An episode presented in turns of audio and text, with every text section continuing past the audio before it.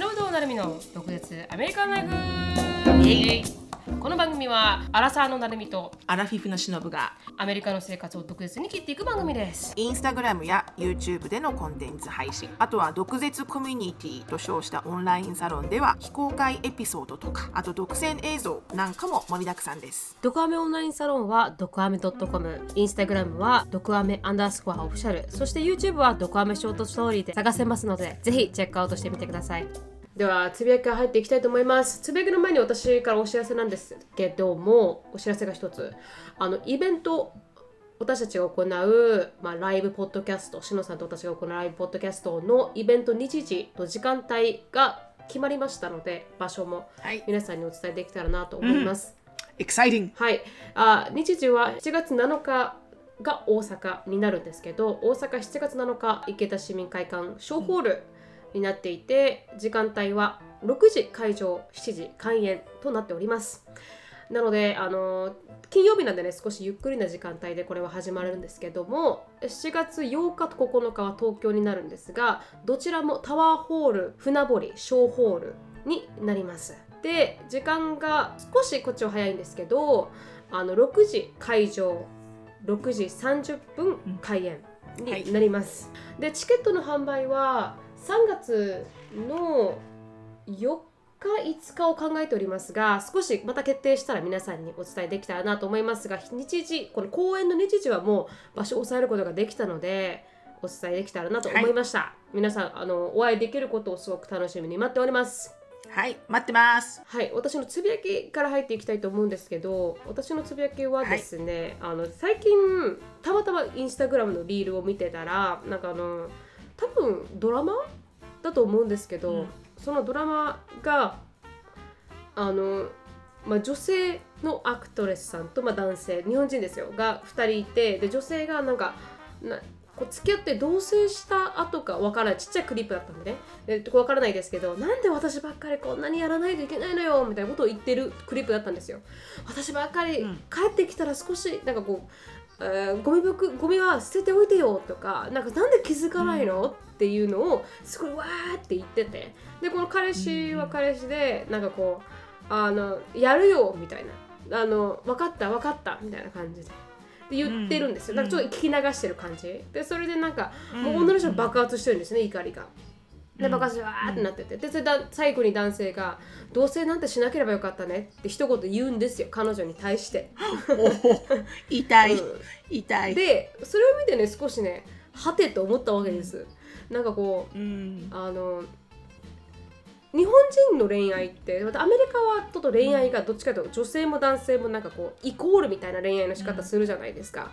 別にうん。どっちかというとサウスはや女性の方がやってもらうのが少し当たり前みたいなサダンジェントルマンみたいなのがいるようなもんで、アメリカの女性って結構強いから恋愛に入る時になんていうかあのあなたはこの仕事やるよね私もこうするけどっていうお互いどちらかと自立した状態でけお付き合いが始まるからキャリアもやっていく人が多いと思うんですけどなんかこう日本人の恋愛ってもしかしたらなんかやってあげたいとか尽くしてあげたいとか私もこう最初付き合った人そうだったんですけどなんかこうやってあげるのになんか少し喜びを覚えるというかなんか自然とエネーボラーになってしまうというかこのかリレーションシップで、あるかもね、はい。あるかもね。のかなと思ったんですよ。それがなかったらしかも最初だけね。最初だけ最初だけ。そうなんですよ。だから後からどんどんどんどん付き合って結婚して全然やってくれないワンオペになってしまうとかっていうのがこう結果としてなってしまうというかだから最初に付き合った時に対等に付き合ってたらもしかしたらもっと違う未来こう何ですか、うん。お互いにね線引きをしてたらもう少しね、明確に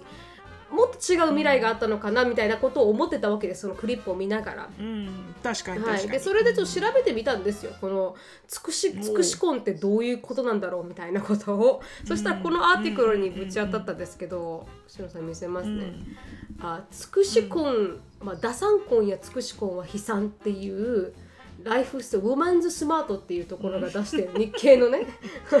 まあそれそれあの言われなくても分かってるよね、まあそうですけどね、でなんでそう悲惨なのかっていうことでなんかこうあの働く女性から聞こえてくるのは結婚してみたいけどちょっと不安とか好きな相手と家庭を持って子供も育てる夢はあるけどもし相手が自分に家事や育児を押し付けてキャリアを断念することがどうしようとか思ってる女性の方がすごく多いみたいででうんそれであの今のこの恋愛が少し変わってきてるみたいな。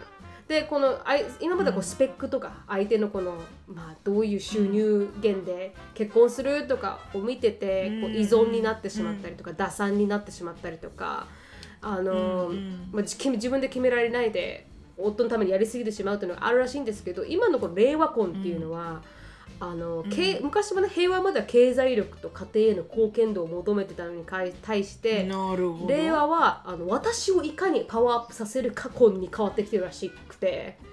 ちょっと面白いですよね。面白い、はい、それでなんかこうメンタルのパワーアップ。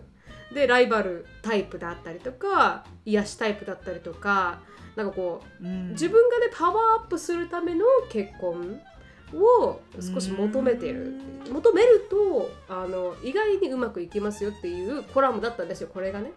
だからパワーアップ。意外にうまくいきますと。あそうここの、ま、自分がい。かにパワーアップできるかどうかっていうのを軸に考えてけ結婚を考えると、はうまくいきます、はい。まああの前もって自分のことを大切にしてくれる人を見つけることによって、あのプライベートも仕事も驚くほどスムーズに進みますよっていう、まあ、コラムだったんですよ、うん。令和はね。令和はもうパワーアップ自婚分なるほど、うん。自分のことを大切にしてくれる相手を見つければ、うん。プライベートも仕事も驚くほど進みますよという、まあ、コラビストが書いた。だこれからもパワーアップ婚というものをしていかないといけない時代になってきたと。女性としてはね。うん。じゃあこの人と結婚するないしはしたいと思った時に、うんこの人は私のどの部分をパワーアップしてるかって考えるそうですね確かに。だからこう例えばあの好きだから尽くしてあげたいからっていうよりかはあこの人だったら自分がここが弱いからここをサポートしてくれるなとか。例えば私がジェイコブと出会った時はあ最初1回目の人は私もう一目惚れだったんですけどジェイコブの時はどっちかというと、あの付き合ってるうちに私がじわじわと、ね、そうじわじわとどんどんどんどんあこの人だろうなと思ったのはやっぱり自分が仕事を辞めたくないっていうスタンスだったんで、そうなってくると男性側にあの野心がありすぎると すいません私あの結構生々しいですけど野心がありすぎるとうまくいかないっていうのはもう最初の付き合いで分かったんですよ。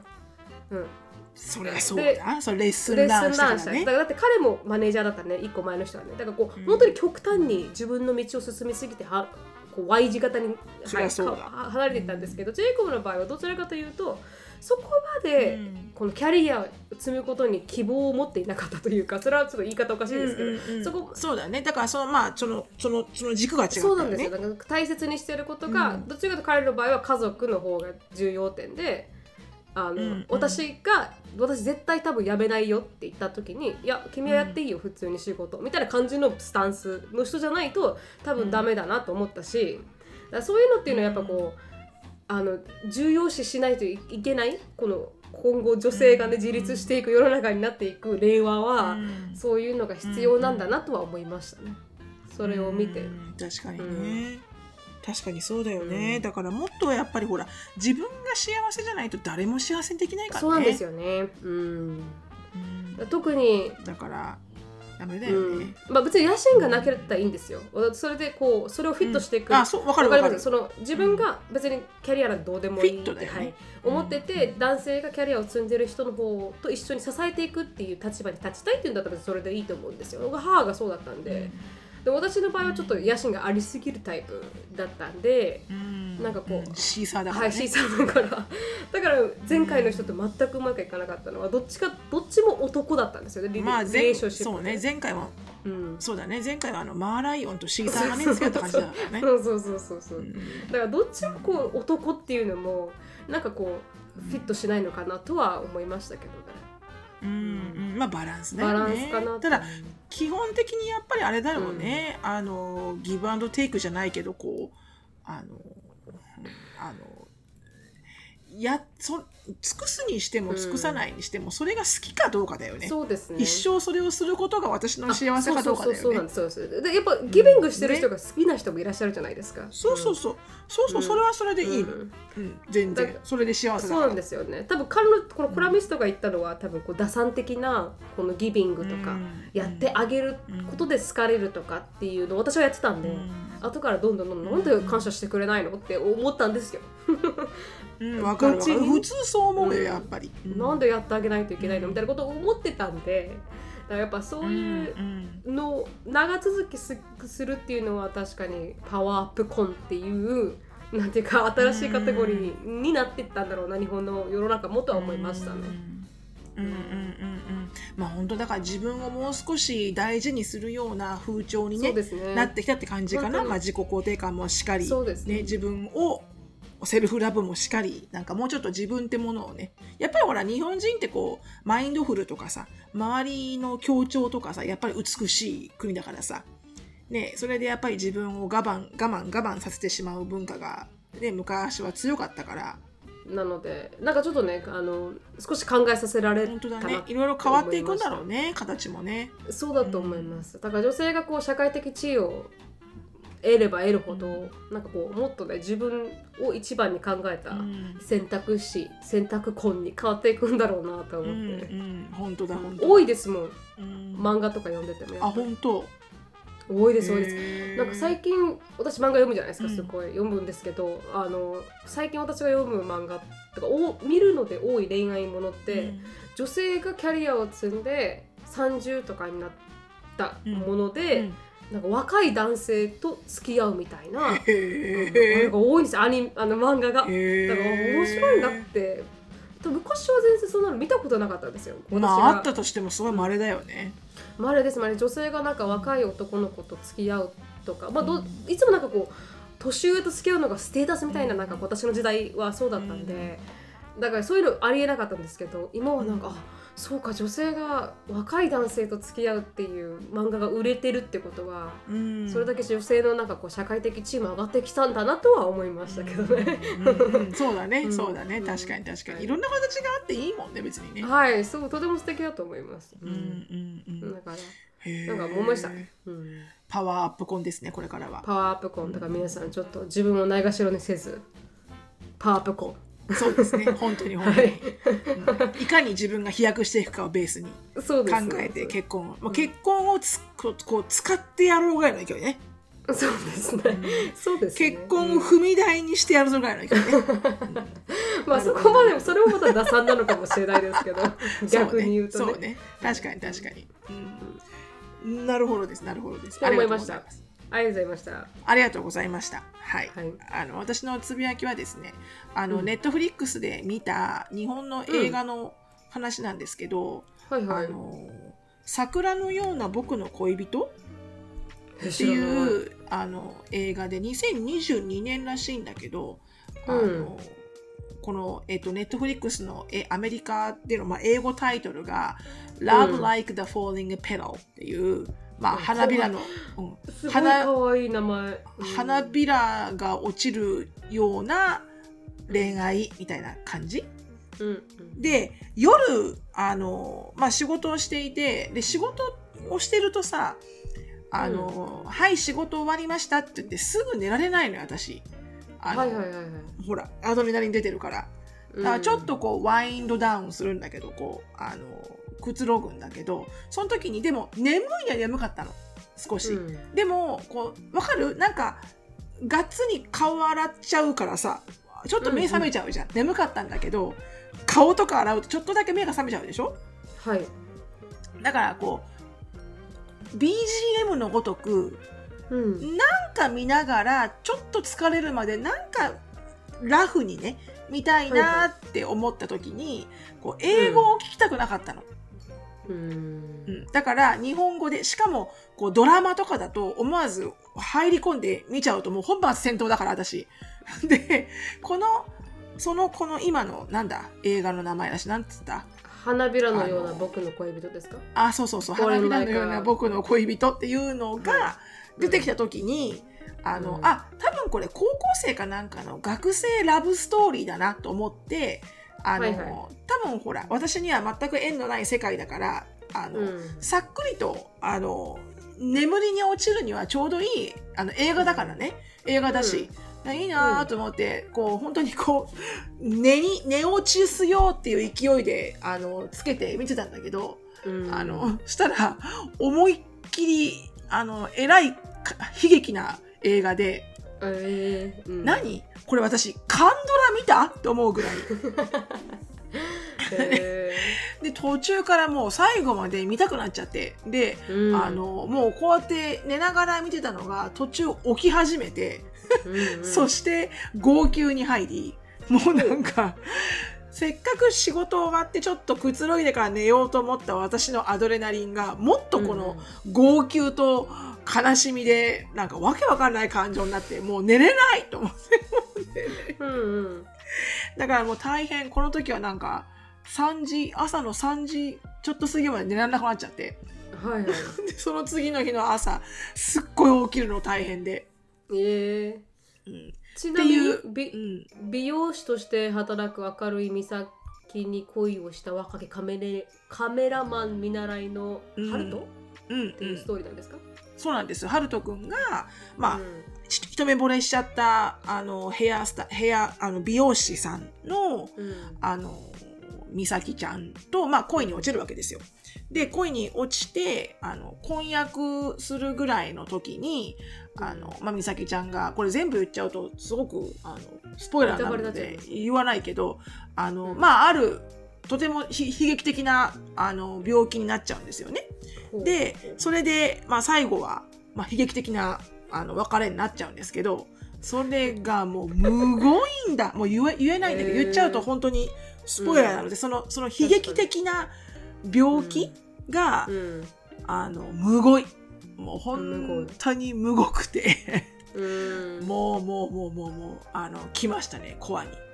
で、私寝ようと思うのに、うん。あの要はほらアンディが横にいる状態でこう携帯でこう私はもう寝ようと思ったから布団をかぶってこう見てるわけですよ、携帯でうんこういうふうに。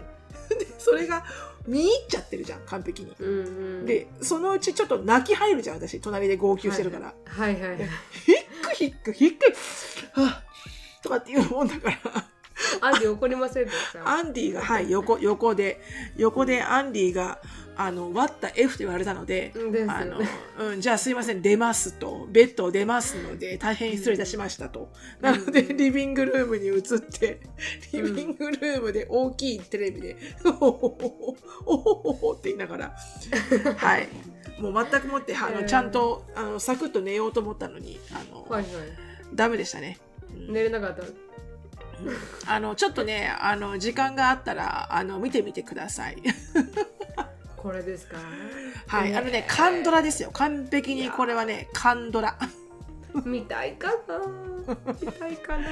ちょっとカンラドラ。うん。で私もねちょっとあのネットフリックス昨日なんかドキュメンタリーばっか見てましたずっと、あ、本当？うん、最初はなんかプラスチックサージェリーのドキュメンタリー見て なその次はあの猫についてのドキュメンタリー、猫？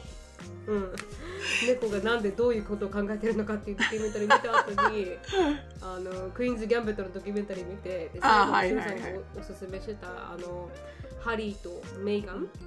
あ、はいはいはいはい。あれを何話か見ましたね、うんうんうんうん。止まらなくなりますよね。でしょ？シリーズの。止まらなくなるのよ。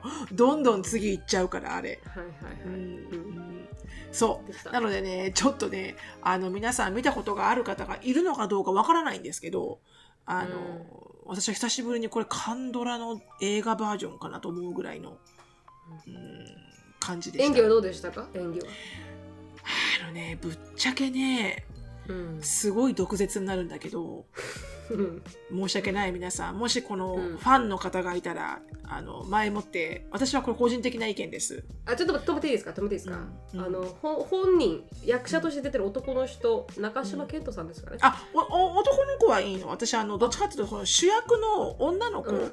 あ男の人はすごい人気だと思うんですよ。私知ってるんでテレビで見たことあるあんで。すごいかっこよかったし男の子に対しては何も思わなかったんだけどそのその相手役の、あ美咲ちゃんの役をやる女の子、うん。の演技が私はちょっとダメでしたね。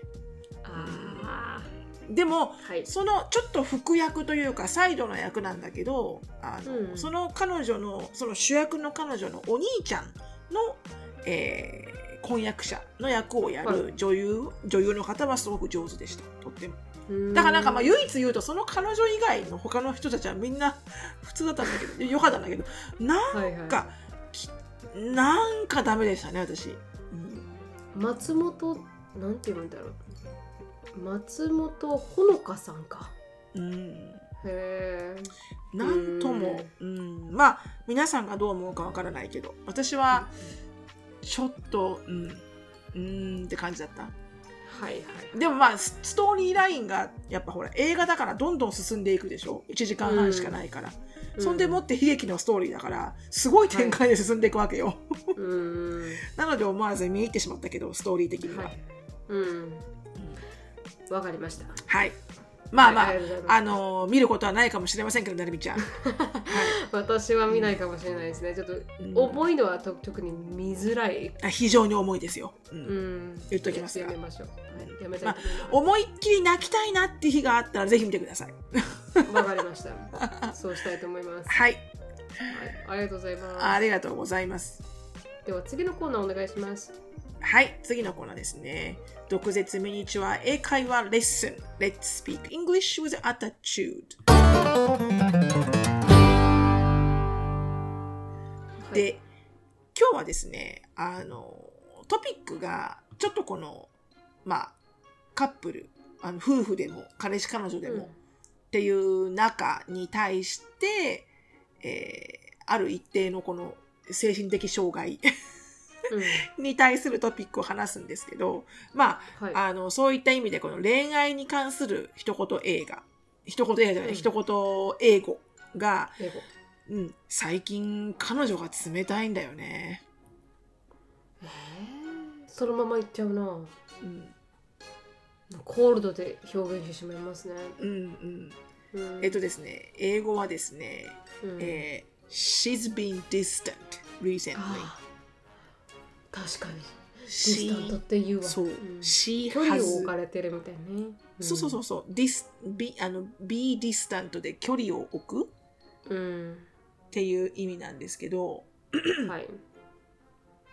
あのなのでこの she has been distant で、あのまあ、ある一定の間距離を置いている置かれているってことで、態度が冷たいとか、人に対して冷たくするっていう意味で、うん。えー最近彼女冷たいんだよね。She's been distant lately っていうふうに、はい、言いますので、はい。うん。うん。なのでなんかこの人が冷たいな最近お母さん冷たいんだよねとか 最近先生が冷たいんだよねとかっていう時には、あの My mother has been distant とか My, my coach うん。My coach is kind of being distant right now とかね、うん lately, とかっていうふうに distant っていう言葉をあの冷たい冷たくされているっていう感じで使っていただければと思います、わかりました。ありがとうございました。このコーナーはケンブリースポンサーです。ケンブリーはオンライン英会話のパイオニアで、いつでもどこでもネイティブの方とお話しできるサービスになっています。紹介コード、毒舌 DOKUGETSU を入れていただくと、初回の15分無料になりますので、ぜひ試してみてください。4歳から15歳のお子さんを対象にしたケンブリーキッズもありますので、こちらもぜひチェックアウトしてみてください。はいでは今日のトピックに移りたいと思うんですが今日のトピックはしのさんが見つけてくれたナルシスト はい精神というか。精神的疾患ナルシスト。精神的疾患ナルシストとはという、はい、あのトピックです。なんかあのラジオ聞かれたんですもんね。いつものあのレッドローゼーズのラジオ。そうなんですよ。はい、いつものですね、あの、えっと、ラジオの、こあの毎週木曜日はヒューストンの、あの、朝ね、あの、ヒューストンの KRBE っていうラジオを聞いて私は通勤するんですけど、うん。毎朝毎朝木曜日は、あの、Let's find a cheater ってことで、あの、はい。浮気、浮気とか不倫とかをしてる人たちを、まあ、検証する、なんかこう、うん。あの番組というかプログラムをやるんですよね。であの前にもねポッドキャストで12回このエピソードをお話ししたと思いますけど今回のエピソードもちょっとなかなか面白かったんですよね。で、あのまあ結局浮気はなかったんですけど要はあのうん女性の、女性の方が電話してきてで、うんあのまあ結局のところとにもかくにもこの自分の彼氏がねあの私に対してあんまりこうアテンションをあのくれないと。うん。構ってくれないとあんまり。うん。なので浮気してるんじゃないかって思ったけど、まあ、浮気ではなかったと。で、うん。そのじゃあなんでそう思うのって言った時のその彼女が言った一例が例えば帰ってきます、ね、彼が帰ってきます。で帰ってきて、まずこの犬飼ってる犬に愛情表現をすると彼が。うん。でその次に私に来ると。であのそれは反対じゃないって彼女が言うわけですよ。はうん。ででも彼の言い分はそのうん。ワンちゃん、ワンちゃんとはこの彼女と付き合う前から自分が小さい時から飼ってるワンちゃんでもうなんかすごい老犬らしいのね、15とか16とか、あはいはい。だからもう先ね長く生きないだろうしもう本当に自分のちっちゃい時から飼ってる犬だからあのそっちに思わずこうアテンションがいってしまうと、ワンちんゃんワンちゃんの方に。えそれは一緒に出迎えてるんですか？女の人もだん犬も一緒に出迎えてるんですか、それはね specify してないの。多分犬、うん、多分だけど犬ってわわわわわって来るじゃん。そうですそうです。うん、おかえりおかえりおかえりおかえりみたいな感じで。そうう。ん。だから絶対それで来てるからワンちゃんに「はいはい」って言ってると思うんだけど多分なんとなく話を聞くと、多分その「はいはいはい」って言ってとりあえずワンちゃん触ってから「あのうん。はいハニー」って言うなら全然いいんだと思うのよ全然。はいはいはい。多分、うん。ワンちゃんともう本当にそこから座り込んで遊んじゃうんだと思うのよ、あーはうん。うん。結構な結構な間。はいはい make sense そんで、はい。そんで「by the way ハニー」みたいな感じ。だから彼女はなんかそれがすごく嫌だと。なんで私は犬以下なんだと、うんで彼は彼で犬以下とか言ってるお前が自分勝手だと。ほあの子供子供と一緒だと。じゃあもし子供ができて子供と先に遊んだらお前は怒るのかと。う、うん、でそんな話。だ彼女はいろんなところでこの彼が自分を大事にしてくれてないっていうところに常に不満を持っててだからうん。浮気してるんじゃないかと思ったけど浮気はない。で彼は彼は彼でうんなんでそんなにこうインセキュアなんだと？なんでそんなに自分自分なんだと？うんうん。っていう話になってでそれが結局その話を聞いてたそのラジオのあのスピークパーソンのあの方が最終的に言ったのが、うん。二人ともナルシストじゃん？って言ったの。うん。二人とも二人ともが自分のことしか考えてないナルシストだからそれが問題だって言ったのね。うん。うん。であナルシストってこういう風なこともナルシストってなるの？って思って。ではいはい、はい。あの自分自分っていうところがってことですね。そうそうそうそう、結局は彼女も私私、彼も僕僕っていう感じ。で、だからお互いにお互い不満みたいな。うんで、でも考えてみたら結構そういう喧嘩ってすごいあるんだよね、頻繁に。私うん。ナルシストじゃないって自分で思ってるけど、うん。あの、そういう喧嘩する時あるし、と特にね、特に私の場合は多分この私の主張が通らない時うん 私がこう思うこと例えばこう思うああ思う。だからこそこうしたああすうん。ああしたいみたいなのがうん。反対される時に多分ものすごい多分こうそれを一生懸命自分の方向に持ってこうとしたがるしであのアンディもアンディでこう自分がやりたくないことはこう極極論やらないというところもあるし。うんだからこうなんつうのかな。みんなある程度ナルシストなんじゃなって思ったんだよね。いろんなところで、うん。クリティカルにララルシストってもう少しナルシストくないですか？もっとマニプレーションが入ってくるんじゃないんですか？この実際にこうなんていうんですか、そういう本物のナルシストのディスオーダーって。うんあのマニピュレーションとか入ってきますよね。まあもちろんこの、うん。あのナルシストって言ったらもちろんそうだよ、うん。うん。もちろんね、うん、ただこの私が思ったのはあの、うん。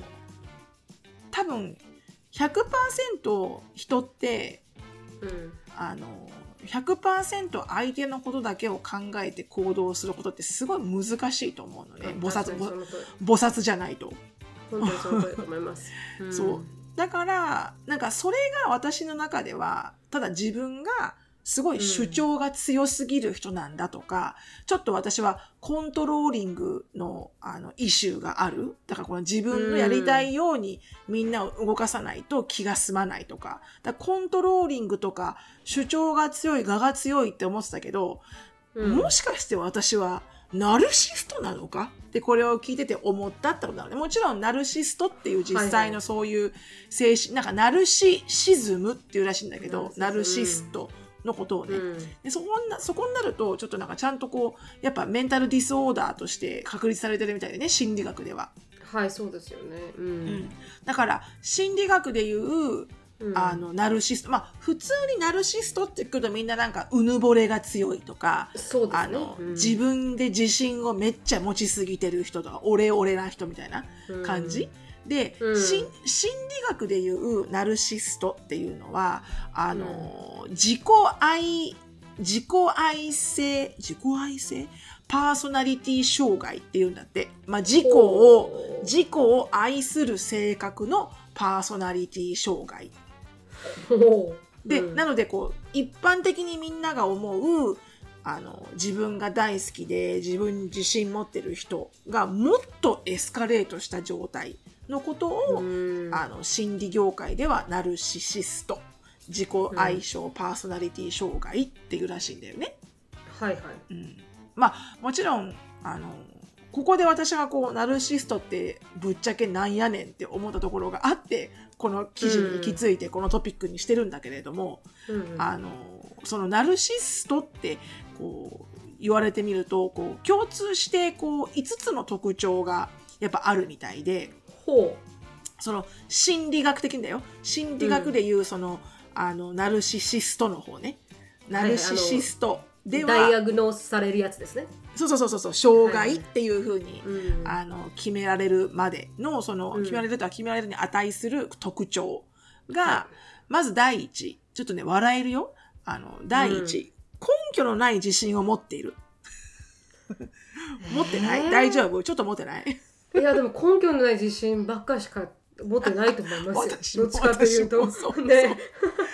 根拠のない自信を持っている。例えばやはりこう自分に自信を持っていることが最大の特徴。でもここまで経験したことがないのに根拠がないのに自信を持っていること。例えばこう俺ならできるぜ。だって俺は俺だから。みたいな人。あでもでも確かに根拠がないとは言いに言いづらくないですか？私たちの場合。決める時にやっぱ経験してきたから、うんれがやったら大丈夫だろうみたいな、うんうんうん。あの経験値からねそうですよね、うん。だから根拠がないかって言われたらちょっと難しいかもしれない。そうね。100%ゼロではないよね根拠は、はい。うん、まあた確かに。またまにこうあのあのフェイキットメイキットみたいなのねとかあるけどね。ありますああります。のもうやるって決めたらもう、まあ、やるふりをしてしまえみたいな。そうですね 確かに。でもなんか確かにダイビングとかなんかこのあのなんですか上空から飛び降りるやつなんていうんですかああいうの。スカイダイビング？ジャンプ。スカイダイビングとかはああバンジージャンプ確とか、あれはできないです、うん。もう経験したことないから、もちろんもちろん。そこは全然私も無理だと思うよ。白さん一番無理じゃないですか。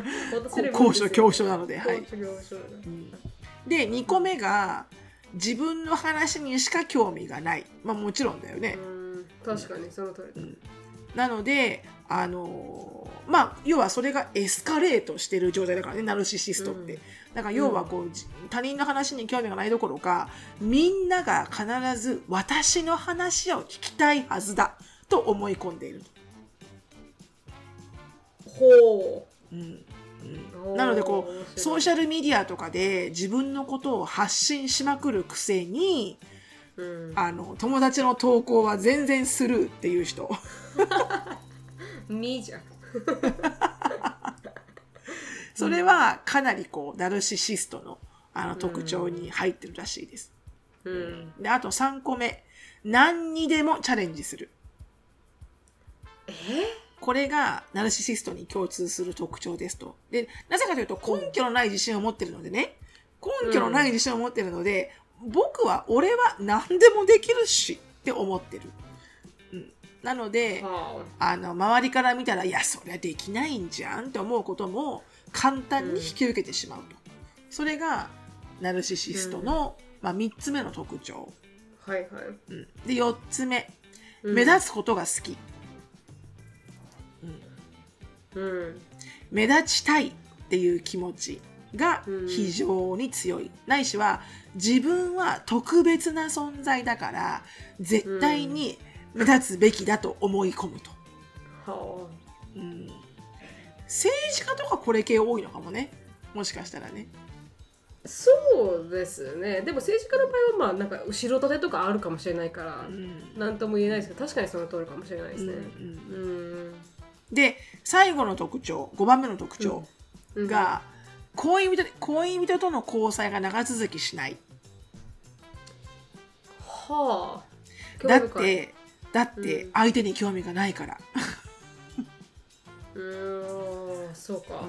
うんあの相手に興味がない思いやりがない嫉妬心が強い、嫉妬心強いんですか？ナルシストって知らなかったです。うんだって。興味がないのにひ嫉妬心があるんですか？だやっぱりこう自分だけを見ててほしいんじゃないの？自分が大大事だから。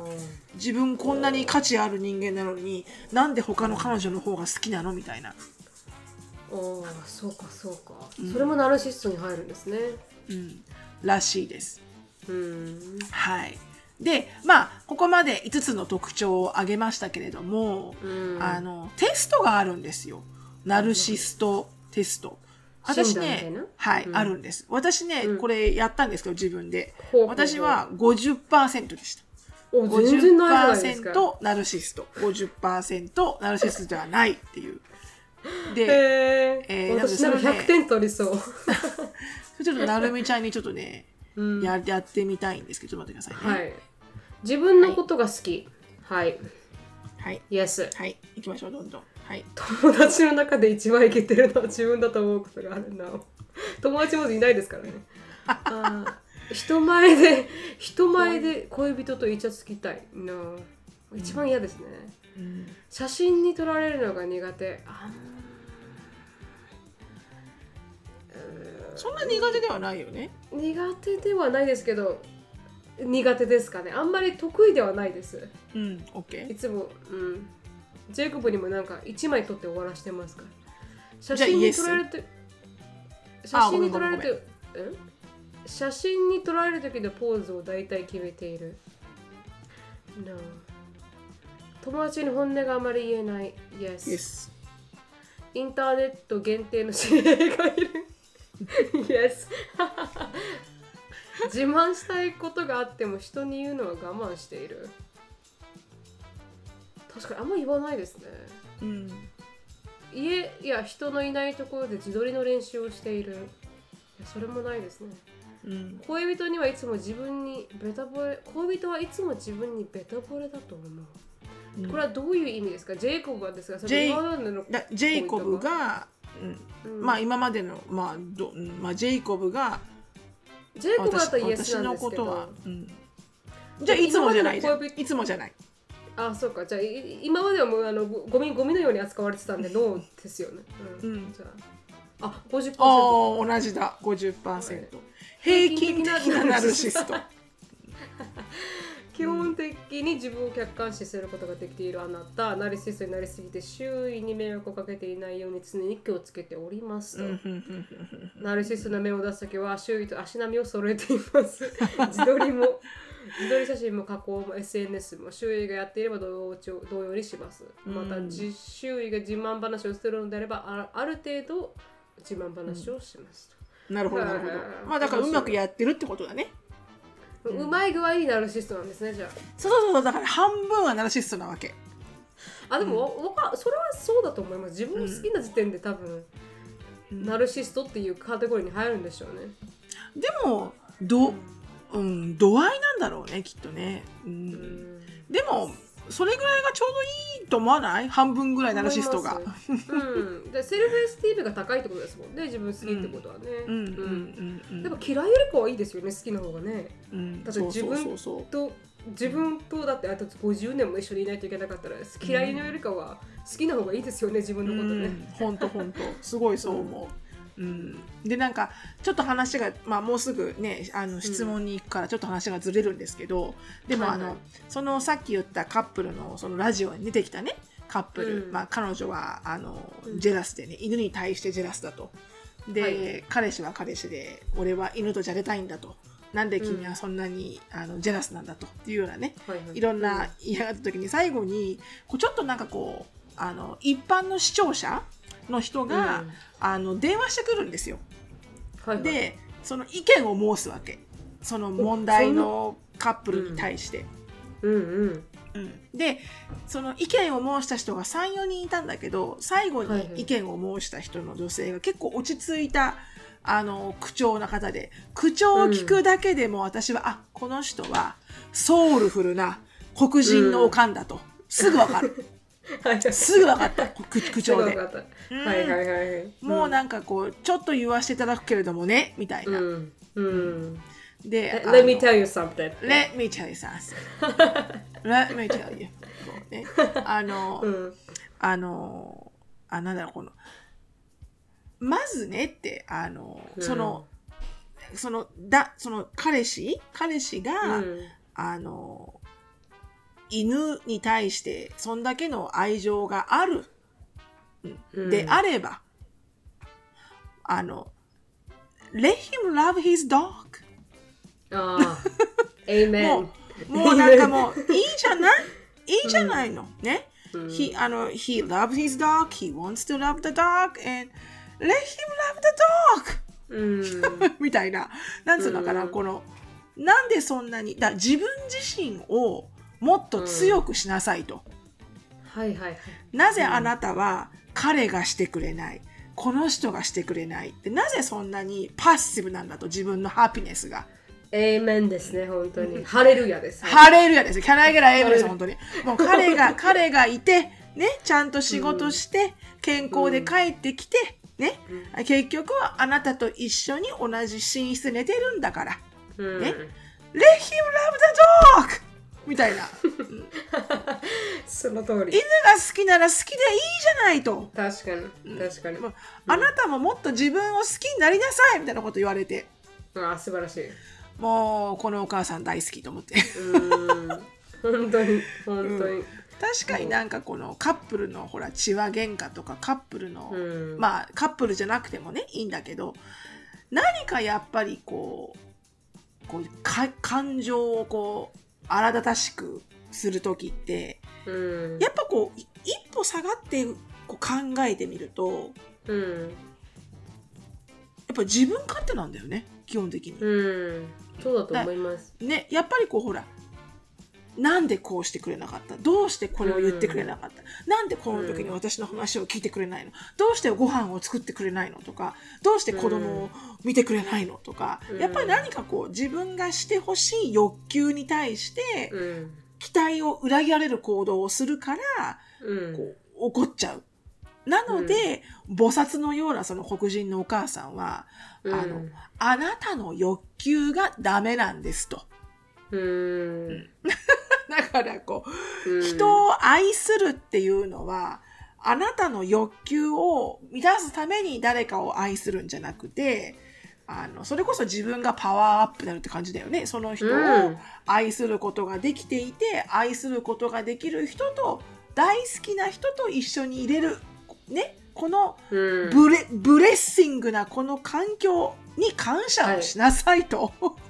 うわもうあのえ何ですか？神様ですか？彼女は、うん、そうそう、そうなの、そうなの、本当に、あの、うん。本当にね、あの、聞きながら、いや、このお母ちゃんは、あの、できてるな人間。Let me 確かに。reflect Let me phrase you って言って。うん。もう一回言い直すけどねみたいな。はいはいはいはい。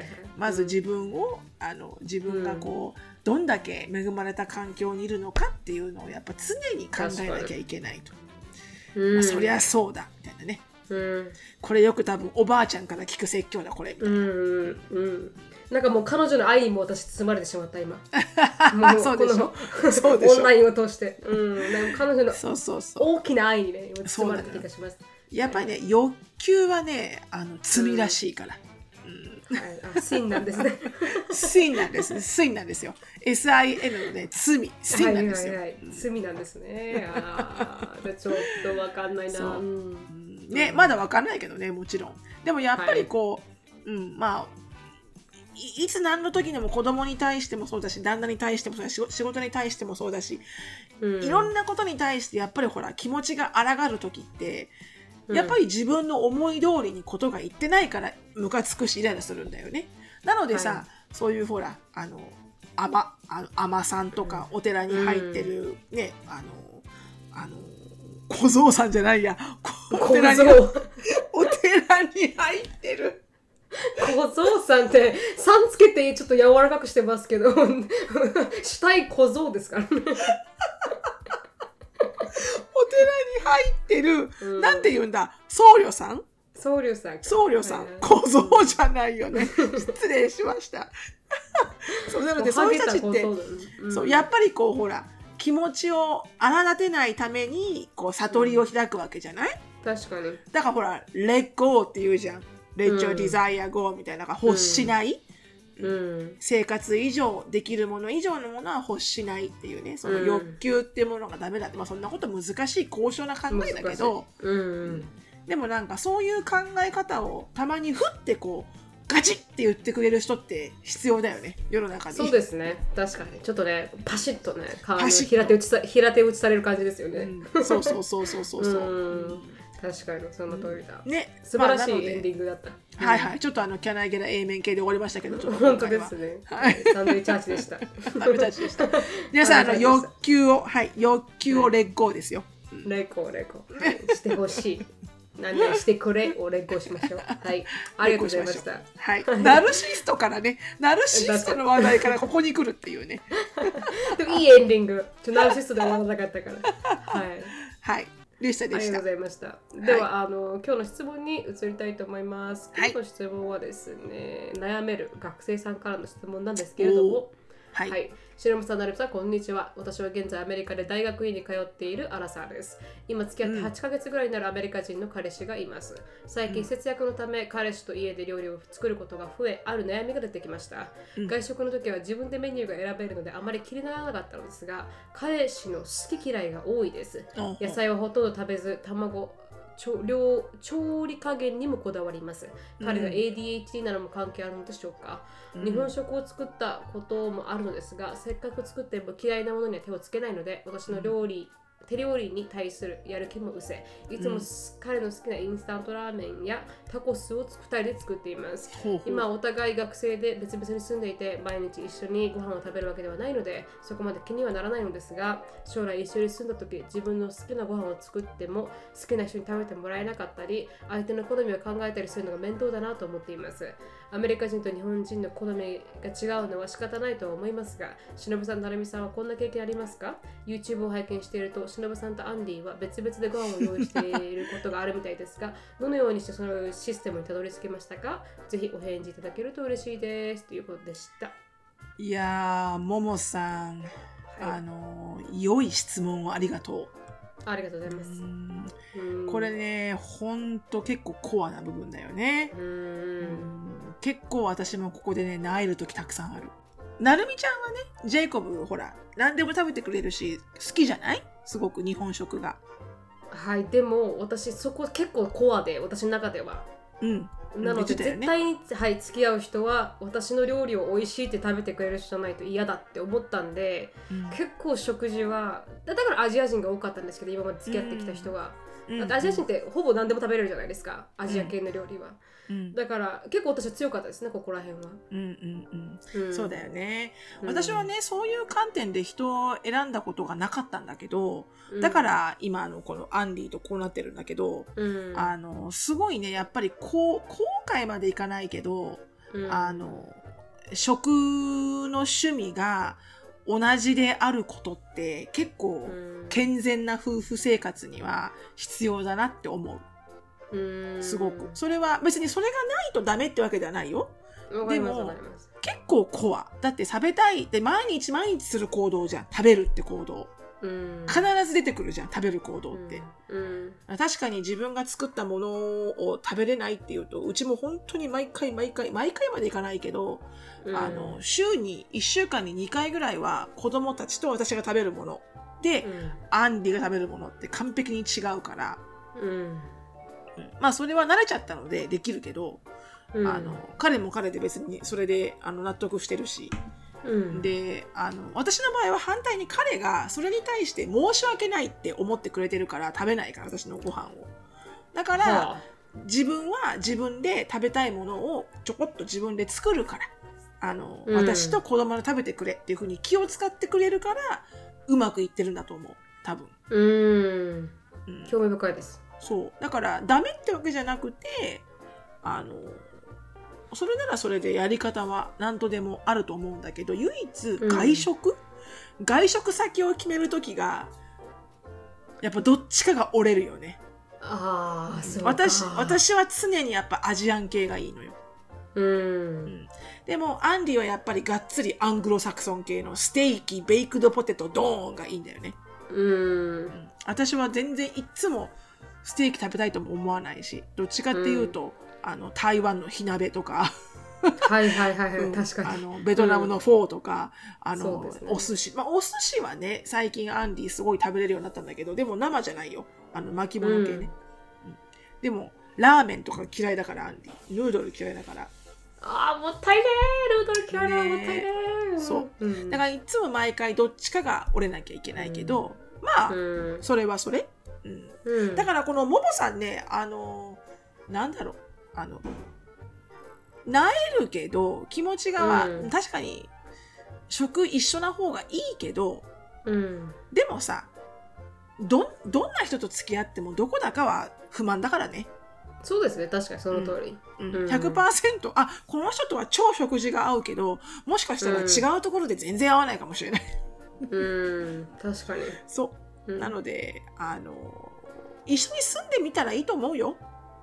確かにその通りだ、うん。うん。で、どんな風になるか。で、結構変わってくるしね。あの、アンディも最初の時は食べれなかったものが結構今食べれるようになってきてるし、私が結構頻繁に作るから。うん。うん。昔お好み焼きとかたこ焼きとか、はいはい。うん、食べようともしてくれなかったけど今は全然好きだし、うん。あの唯一ヌードル系はどうしてもスープが嫌いな人でいらっしゃいますよね結構、うん。こう海海外の人ってねスープ嫌いって人ね。そう。うん。まずこうスーとかができないので熱いものを、だからまあね変わってくるからね、うん、でも最初はどういうふうにシステムは構築されていったんですか？そうやって食べれない人食べれる人。最初はねアンディが我慢してたの。あ我慢して食べてたんだ。そう。ええ 私が作るものをあうのん。何でも食べてたんだよね、うん。でも実はと、うんこれとこれは僕はあんまり好きじゃないんだよねみたいな、うん。そうそうそう。それであの、まあ、イギリス人だからねっつうのもあるんだと思うんだけど、うん。そう1年間ぐらいかな多分アンディは我慢したんじゃない？へえでもアンディだったらやってくれそう。うん、うん、あんまりこうそういうの言えない人ですからね、うん。こう自分の気持ちあんまり伝えにくい人ですからね。なぜ分かったかっていうとあの、はいはい。なんかねこうあの食べなかった日、うんちょっとなんかお腹減ってないって言って食べなかった時、うん必ず朝起きるとシリアルを食べた後があるんだよね。あー腹減っとうんじゃんってなったの。お腹減ってるじゃん バリバリ。でそれでなんとなく、え、好きじゃなかったら食べなくていいんだよ。嫌いだって言ってくれていいんだよって言い始めた感じ、私が。あーはいはいはいはい。うん。多分ちょっとの間はシリアルボールとかを洗洗ってたんだよね。気づかれないように、はいはいはい。でもそのうちめんどくさくてもう食べたドーンみたいな。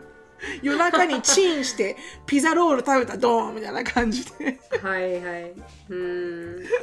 そうかそうか。で少しずつ分かってきたって感じですね。じゃあ趣味そうね。彼の、ううん。んうんうんうん。ねだ翔さんたちって同棲長かったですか、二人で住んだ期間あ結婚するまでの間？結婚するまでの間はい。いやそんなことない。1年間ぐらい？結婚するまで。うん。あーじゃあ結婚する頃には？頃にはもうこれはもうカミングアウトししてました、うん。ああ分かりました分かりました。じゃあ本当やった方がいいですよ同棲はね。そしたら相手の好みとかねうん。分かりますもんね。そうそうそう、うん。でやっぱお互いに思いやりがあれば別にそこはカバーできると思いますよ全然。確かに確かに、その通りだと思います、うん。うん。それかもう本当に入る時にあのこれだけはダメって思うか。そうね。そうそうそうそうそう。でアンディもやっぱ納豆だけはどうしても匂いがダメなのであの、はい。みんなでほらおかずがない時おかずがほらうん。昨日の残りしかなくてちょっと、うん。ちょっとこのおかずじゃあご飯一杯食べない時はじゃあ納豆出るんだけどその時には私とエリカアシュリーショーン4人全員でオフィスに来てドアを閉めて オフィスのこのこのこのこのテーブル このうん。ちっちゃいテーブルで4人でな納豆をすするっていう。匂いがすごいから。えー、私も納豆は得意じゃないですねそれあはそうだよね。なるみちゃん納豆食べないもんね、そうですね。あんまり得意じゃないですね。あんなに美味しいものをもったいない。食べず嫌い？いやでも食べても嫌いでしたねやっぱり。何が嫌なの？匂いが嫌なの？もう全部テクスチャーもあんまり好きじゃないです。ネバネバも好きじゃないですし。もうでほぼ全てがあんまり好きじゃないです。匂いも好きじゃないですけど。でもな匂いはね逆にいけるかもしれない。匂いって食べ、うん。匂いして美味しそうだって思えるんですよ、あこれ美味しそうだなと思うんですけどやっぱ食べた感じですかねやっぱり。うん。なんかあーって感じ。後悔する毎回、食食卓に出てた？小さい出小さ時なかったです一切そうだよね。父が嫌いなんです私たち。そう、はい。そうなんだよね。そこなんだろうね、うん。きっと。あんなものさ、大人になって出てきたら誰も「やーい!」と思わないよねあれね。うんちっちゃい頃から出てるから食べれるんだよねきっと。まさにその通りです、ね、なんかカンファートフードになるその時に。だけどそう食べたことない人きついかもしれない。うん。きついよね。わかるな、わかるなのですいません、う質問してくださった彼女。はい、致命的ではないが、うんウォーカボーってことですよね。そうね。まあうまく、うん、うん、うまく。やり過ごすこともできる。うん、なんか工夫が出てくると思うよ。あの、うん。一緒に住んでみたら、うん。うん。まあ、それで反対にわかるかもしれないしどうしてもダメだなとかね。あはいはいはい。確かに確かに、うん。この人とは食が合わないから一緒にいられないと思うかもしってれない。思うかもしれないし、うん、確かに。うん、そうですね。住んでみるベースですねじゃあ。住んでみるベースですねと私は思いますけどね 何事も、うん、そうですね確かに。本当同棲って結構なんか今期遅遅くなるとか言う人いらっしゃいますけど絶対に私は同棲派なんですよ、ね。いや私もそうですね。うん。ただねあのお尻は決めた方がいいと思う。あそうですね確かに。同棲7年とか絶対無理私。あわわかりますその気持ち。はお尻は決めるうん。べきやっぱりねけじめ注文はね、うんそうですね。本当にその通りだと思います、はい。うん。頑張ってください。はい。ももさん頑張ってください。頑張ってください。ありがとうございました、じゃあ今日はここで終わりたいはい。終わりたいと思います。先ほど言いましたがイベント楽しみにしておりますので皆さんと会える日を。はい、はい。4月789よろしくおい願いします。やーもうすぐ来ちゃいますよ。もうほんすぐ来ちゃうとすぐ来ちゃいます。バレンタイン終わったらもうすぐ夏ですから バレンタイン終わったらすぐ夏かは分かんあない。でもね春が来るから。に日本はね桜のシーズンがあるからね、ちょっとクッションあるけどもうアメリカはねバレンタイン終わったらもうすぐジュライホース。確かに。そうですね。それしかイベントがないですからね アメリカの場合はね。そう。そう。もうもうもう早い早い、うん、ああそうかそうか、うん。そうですね。はい。あこれバレンタインっていうのエピソードだったんですね。このエピソード。あ忘れちゃっ本てましたね。バレンタインの週だね。そうだね。13日に出る週、ね、なのでまあじゃあバレンタイン終わった後にバレンタインのに関するあのお話をしましょうかねじゃあねその次はね確かにじゃあ終わりだと思います明日の感想がありましたら、なるみしき at gmail.com なるみしき at gmail.com にどしどしよろしくお願いしますはい、Thank you so much for listening. I hope you're having a wonderful day. Please follow us on the podcast, but we'll see you in the next episode. バイバイバイ